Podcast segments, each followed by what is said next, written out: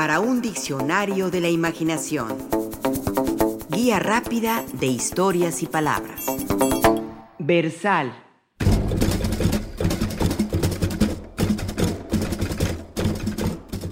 Las artes gráficas no solo trajeron la producción masiva de libros, carteles, periódicos o revistas, sino también un destacado campo semántico que incluye palabras como linotipo, intonso, cuadratín, bastardilla, tipografía, bandera a la izquierda, papel mate o couché, cartulina sulfatada, caja alta y caja baja, cabecear, calado, degradado, diagramar, cursiva, entintado, gamut, gramaje, grano, guillotina, tinta directa y hoja de contactos, entre muchas otras palabras. Hay términos como maculatura, referido al papel que se desecha porque se ha impreso mal, ya sea con manchas, con tinta insuficiente o con la tinta corrida. O como lomo, que en los libros se refiere a la zona exterior, donde se unen la mayoría de las hojas mediante pegamento, grapado o simple plegado. O como tirada, que designa el conjunto total de ejemplares que forman una edición. Entre los términos que también son comunes a las artes gráficas se encuentra el de versal. El nombre versal hace alusión en tipografía a las mayúsculas o caja alta para diferenciarlas de las minúsculas o caja baja. Es decir, en las artes gráficas, las versales son las letras mayúsculas usadas en imprenta. José Antonio Millán, en su vocabulario de ordenadores e Internet, nos recuerda que la versal se llama así en recuerdo del uso ya anticuado de hacer comenzar cada línea de un verso con mayúscula.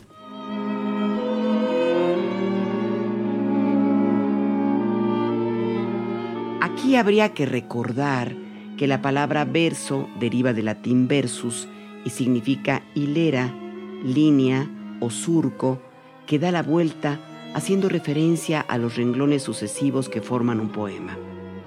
Por el contrario, el término prosa viene del latín prosus, que significa en línea recta.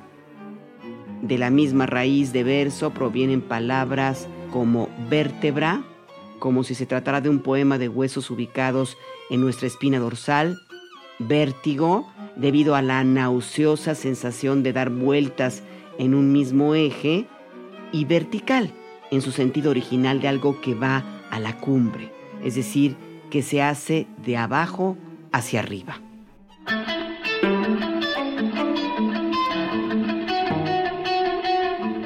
La versal, en términos tipográficos, es la letra mayúscula. Como su nombre lo indica, es una letra grande, o por lo menos más grande que la minúscula. Las letras mayúsculas aparecen por lo regular al inicio de nombres propios como Juan, Pedro y Marta. De divinidades y sus nombres comunes por antonomasia como el maligno, el todopoderoso, el Mesías. De apodos o sobrenombres como la comparsita, el greco, la tucita o el canelo. También se usa al inicio de nombres de poblados, ríos y lugares como México, Papaloapan o La Marquesa. Para nombrar estrellas y constelaciones o planetas, también se usa la mayúscula inicial Venus, Osa Mayor, la Vía Láctea. Al inicio de obras de creación artística como Las Cuatro Estaciones de Vivaldi, Cien Años de Soledad o Rayuela.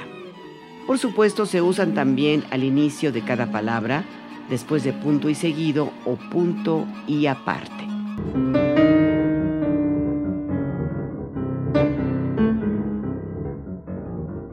No hay que confundir a las versales con las letras capitulares. Las capitulares también son letras mayúsculas, pero estas aparecen tan solo al inicio de cada obra o al inicio de cada capítulo de la obra. Se caracterizan por tener un tamaño mayor que puede ocupar tres, cuatro o cinco líneas del texto. Hay capitulares llamadas iniciales que sobresalen hacia arriba de la primera línea y capitulares estándar que ocupan varias líneas del texto, pero su colocación es desde la altura de la primera línea hacia abajo. En un principio, las letras capitulares tenían la función de marcar el inicio de cada párrafo. Hay que recordar que antiguamente no se usaban minúsculas, sino solo mayúsculas, en una especie de línea interminable, sin puntos y comas y sin separación de palabras. Todo estaba junto, por lo que las capitulares, además de tener un sentido estético, también lo tenían práctico, pues al ser de mayor tamaño, coloreadas o con un estilo elegante y diferente, daban al lector ubicación de los párrafos. Hoy, las capitulares están en desuso y solo se utilizan en situaciones excepcionales. La mayoría de los libros, periódicos o revistas no las ocupan. Para ello, se utilizan las mayúsculas llamadas versales. Para resumir, la versal es una letra que se diferencia de la minúscula por tener un mayor tamaño y muy empleado en el ámbito de la ortografía, como inicial de los nombres propios y al comienzo de cada frase después de un punto seguido o aparte.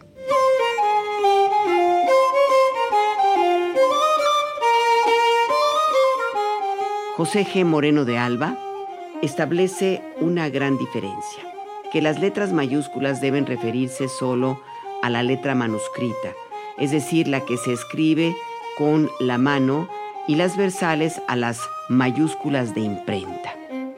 Igual sucede con la llamada bastarda, que es un tipo de letra manuscrita, redondeada e inclinada hacia la derecha, y bastardilla, que es la misma letra, pero usada en las artes gráficas en un texto cualquiera proveniente de un libro, periódico, cartel o revista. El término bastardilla si es común en el ámbito de la imprenta, nosotros la conocemos más como letra cursiva o itálica. Así la bastardilla, también llamada cursiva, se utiliza tanto para dar énfasis como para advertir al lector de que una palabra o una frase puede no resultarle familiar, ya sea porque es extranjera o porque forma parte de una jerga o argot. Con cursiva se escriben también los nombres de los libros y de las sinfonías.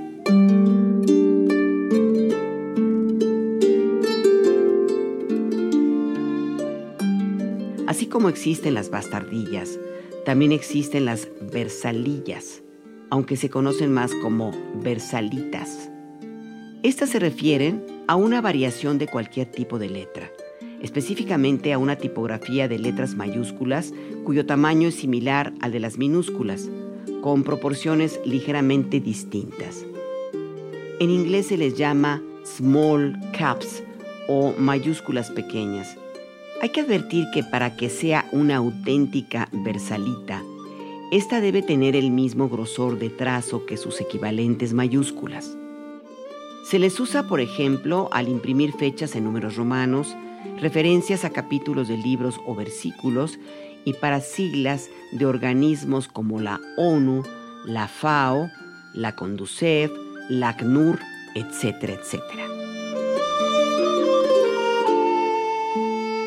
Es fascinante el desarrollo de toda una cultura tipográfica a partir de la invención de la imprenta de tipos móviles. Es el imperio de la galaxia Gutenberg donde predomina lo visual sobre cualquier otro sentido, y donde las versales, las bastardillas o cualquier tipografía o arreglo gráfico tienen un impacto en nuestro ojo y en su vínculo con el mundo externo, sus emociones, sus símbolos y sus mensajes.